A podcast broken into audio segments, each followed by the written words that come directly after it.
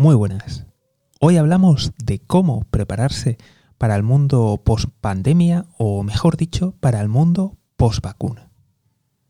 Te doy la bienvenida a Mejora y Emprende. Me llamo José García, soy economista colegiado y bueno, si te interesa saber un poquito más de mí, pues ya tienes otros podcasts, puedes ver mi perfil en LinkedIn, etcétera, etcétera. Como siempre, te invito a suscribirte, a activar notificaciones y lo más importante de todo, a que dejes tu correo y te unas al escuadrón de notificaciones. O si lo prefieres, también puedes entrar en mejorayemprende.com o en economistajosegarcía.com y allí dejar tu correo electrónico. De esta forma no te perderás nada, ninguno de los contenidos que vamos publicando aquí y en otras redes sociales. Y sin más, empezamos el programa de hoy. Creo que las personas más veteranas de, este podcast, que tampoco es que lleve mucho, eh, recordaréis que, hice un, programa similar. De hecho, no sé si llegaron a ser varios, ahora, ahora mismo no, caigo, pero hice diferentes escenarios de cara a, todo lo que estaba pasando al principio de, la pandemia. Eh, creo que, bueno, fue bastante interesante y bastante acertado o sea, modestia aparte, pero yo creo que vino muy bien y que todas aquellas personas que, siguieron el ejemplo, hicieron esa planificación, pues oye, yo creo que, pudieron afrontarlo mucho mejor. Eh, os dejaré por ahí los, links debajo para que, le echéis un ojo, para que lo escuchéis o lo veáis, porque de hecho creo que también está en, en YouTube, en alguno de los canales. Y así de esa forma, pues oye, ¿cómo decirlo? Decir, ah, pues mira, este tiene cierta idea y tiene cierta lógica. ¿Cuál es, eh, por decirlo de alguna manera, ¿no? Eh, veo cuatro, escenarios ¿no? para el mundo post-pandemia, ah, básicamente post-pandemia o post-vacuna. Veo básicamente dos, ejes de, coordenadas. Al fin y al cabo, yo creo que no, podemos adivinar el futuro. Creo que, que hay una incertidumbre total en cualquiera de los escenarios puede haber alguna variante que lo cambie. Y no solamente voy a hablar de, variantes eh, que podríamos considerar ¿no? malas, o sea, porque son aún peores, sino es posible que haya algún tipo de, variación que, pues eso, que haga menos, eh, menos letal, eh, que lo haga más contagioso, pero que lo haga, pues eso, más llevadero, baje la mortalidad y, que al fin y al cabo haga que, pues, que todos desarrollemos defensas, inmunidad y que al final pues, se vaya extinguiendo el solo. Sé que puede parecer extraño o muy loco, pero no es la primera vez que, que en la humanidad aparecen enfermedades y desaparecen o entre comillas, quiero decir, ha habido algún tipo de, mutación y ya no nos afecta tanto. Entonces, mm, además de tener esos escenarios malos de que venga alguna variante que, evada la acción de vacunas, creo que también deberíamos de, pensar que también puede pasar eh, algo, puede pasar una variación que, nos beneficie a la humanidad. Entonces, mm, teniendo eso muy presente de que en cualquier momento alguna variante, algún brote, alguna novedad nos puede cambiar completamente el tablero de juego, eh, veo mm, dos ejes de acción y esos dos ejes nos van a dar eh, cuatro posibilidades. Ejemplo, el, primer eje sería el eje sanitario, eh, que bueno, no hace falta darle mucha explicación, pero resumiendo mucho, eh, podemos pensar que, la pandemia va, a peor por un lado y por el otro que, va mejor, que, e incluso que se acaba terminando de, controlar o de erradicar de, alguna forma. No, no, vamos a entrar en, detalles técnicos, no es este mi área de expertise y tampoco es algo que, pretenda profundizar. Creo que simplemente lo importante es colocarnos en los escenarios y, de esta forma sí podemos prepararnos mejor. Entonces, eh, tenemos el eje de sanitario y es o que empeora, incluso en el peor de los casos que llegue una que nos lleve al punto cero o casi cero, y el mejor de los escenarios, algún tipo de mutación o simplemente que, haga que, desaparezca o simplemente que se termina de, erradicar de alguna forma. Y luego, por el otro, el otro eje, sería el eje económico puramente económico, porque evidentemente todos sabemos y hemos comprobado que hay relación entre ellos. Pero yo lo digo a nivel general, para hacernos luego nuestras planificaciones. Es decir, que la economía crece tranquilamente o incluso en el peor de los casos que decrece. Entonces, simplemente eh, esos ejes y tenemos cuatro posibilidades. Eh, dos por, por eje. Dos por dos, cuatro. Ya está, así. Entonces, Economía, tenemos posibilidad de que la economía vaya bien o vaya mal y tenemos el eje de que la salud, o sea, el tema sanitario vaya bien o vaya mal. Simplemente, muy sencillo, para hacernos pensar y para hacernos recapacitar. Vamos a comenzar con el primer escenario y sería que, en la parte sanitaria va bien y que la parte económica va bien. Entonces, eh, a nivel general, eh, la economía se va a mover, a nivel general, eh, las restricciones se van a ir y podríamos llegar a plantearnos que volvamos a un estado de antigua normalidad o parecido. Sí que creo que tendríamos que tener muy en cuenta pues los daños que ha producido toda, toda esta crisis sanitaria y luego la, la, económica y los niveles de deuda. Pero en principio tendríamos el, el futuro bastante, bastante despejado. Eh, ¿qué, ¿Qué se me ocurre que podría pasar esto? Pues lo dicho, mm, se corta transmisión, bien sea por combinación de vacunas, más contagiados tienen anticuerpos y esto se frena, algún tipo de mutación o incluso una nueva vacuna que corte transmisión. Da igual, lo importante es simplemente ver el escenario y qué haríamos. Y muy importante el tema de restricciones, pues evidentemente ahí no, no tendría mucho, mucho sentido. Tendríamos que evidentemente prestar atención a tema de inflación, pero aquí suponemos que todo va bien, ¿no? Y medianamente se controla, entonces tendríamos que mirar el tema de inflación, tema endeudamiento y temas impagos. Pero claro, si todo va bien, todo va en verde, pues todo eso es es difícil que, ocurra. O sea, me estoy poniendo en el caso de todo, todo bien y todo perfecto. Pues bien, ante una situación así, planifiquemos. ¿Qué es lo que haríamos? Eh, ¿Qué necesitaríamos para estar listos? Porque evidentemente habría que hacer a lo mejor una serie de inversiones, a lo mejor tendríamos que poner el foco más en el marketing, en captar clientes, tendríamos que intentar a lo mejor repescar clientes de nuestra competencia que a lo mejor ha quebrado o se encuentra en mala situación. En fin, una serie de, planes, pero es simplemente ponernos en el escenario y empezar a pensar cosas. No solamente es importante pensar esto para negocios, sino también es importante para nosotros mismos, nuestra vida personal y también tenerlo en cuenta para la gente que, nos rodea. El siguiente escenario sería que todo el tema sanitario va bien, pero el tema económico no va bien.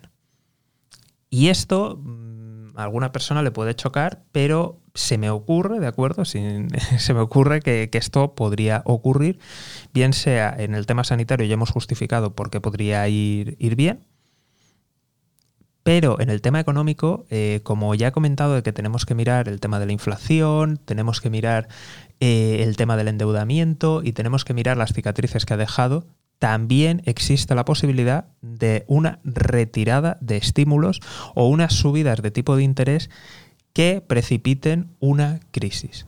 Entonces, ¿qué pasaría en una situación en la que recuperamos cierta normalidad, pero entramos en una crisis económica? Creo que esa posibilidad eh, tenemos que tenerla en cuenta.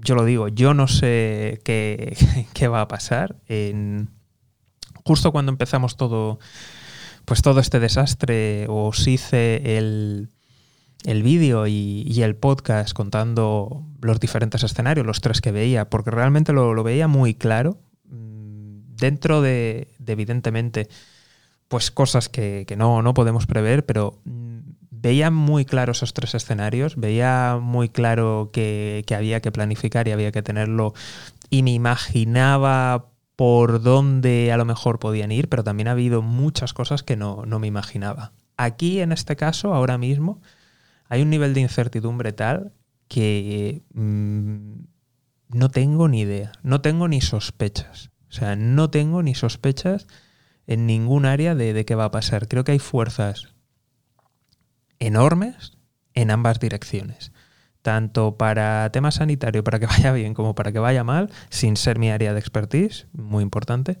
Y en el tema económico hay lo mismo, o sea, creo que también hay fuerzas mm, poderosísimas, tanto para que vaya bien como para que vaya mal. Y, y, y, lo que creo que aquí va a marcar la diferencia son las medidas políticas que se tomen. Y no, no lo digo como, como, algo de, oh, los de un lado, los del otro, o si. Mm, no, hablamos de, de decisiones que yo creo que van a ser completamente políticas y van a ser las que van a marcar la, la dirección, tanto en un lado como, como en otro. No, no es mi idea de, de este podcast debatir de, de todos estos temas, es simplemente centrarnos en, a ver, porque realmente al fin y al cabo no lo podemos controlar, eh, van a tomar las decisiones que van a tomar y punto, y nos las comeremos con patatas, sus aciertos y sus fracasos. Entonces, ¿qué es lo que podemos controlar? Es ver los escenarios y planificar para aprovechar mm, lo bueno y minimizar lo malo. Entonces, mm, lo dicho, que el tema sanitario vaya bien, se controle, todo perfecto, y luego que, el tema económico pues vaya mal. Ya hemos visto algunos detalles que podrían producirlo, a lo mejor son otros, no me voy a extender y vamos a pasar al siguiente escenario. El siguiente escenario sería que todo el tema sanitario fuera mal y que la economía fuera bien.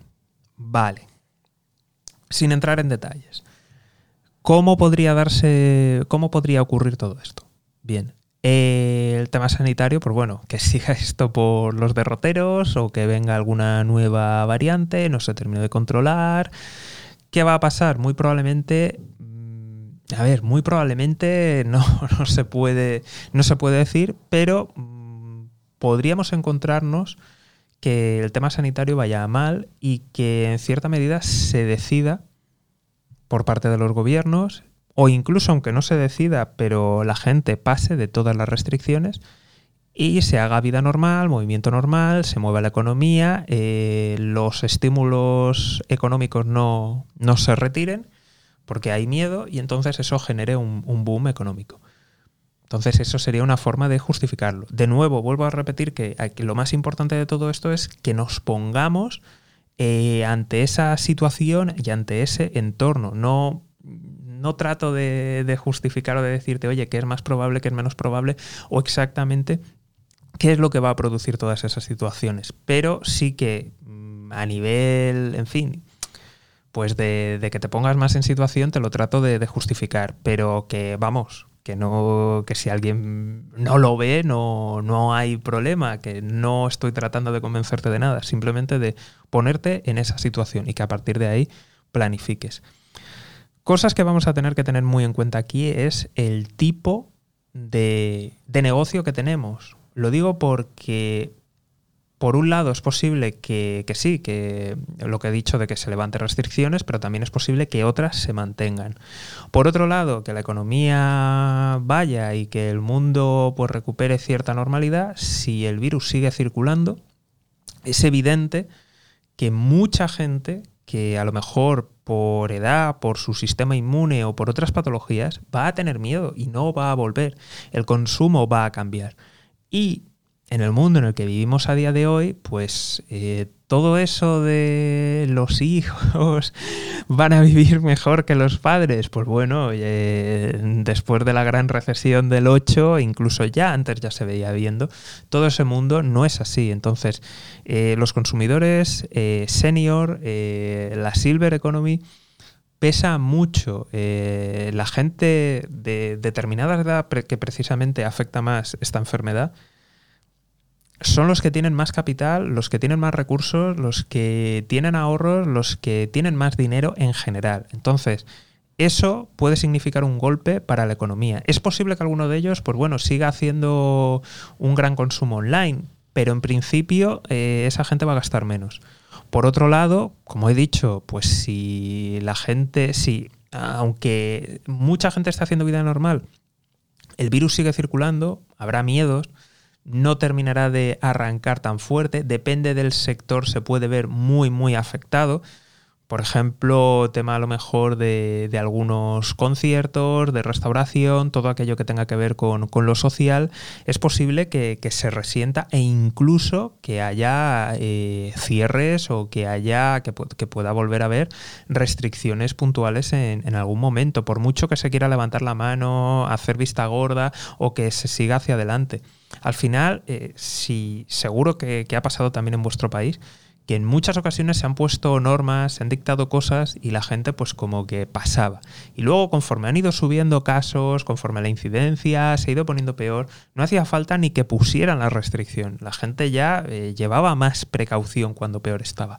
Eso se va a ir notando, va a generar olas y aunque entremos en este escenario, haya un crecimiento, pues es posible que, se vea en algún punto eh, ralentizado y que depende de tu sector puedes verte muy gravemente afectado.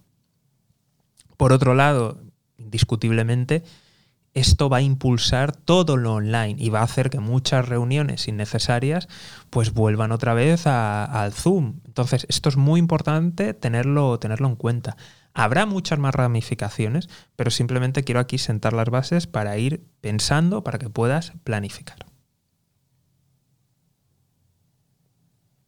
Ahora vamos con el último escenario y es, bueno, más catastrófico es que, pues eso, que el tema sanitario vaya mal y que el tema económico vaya también mal.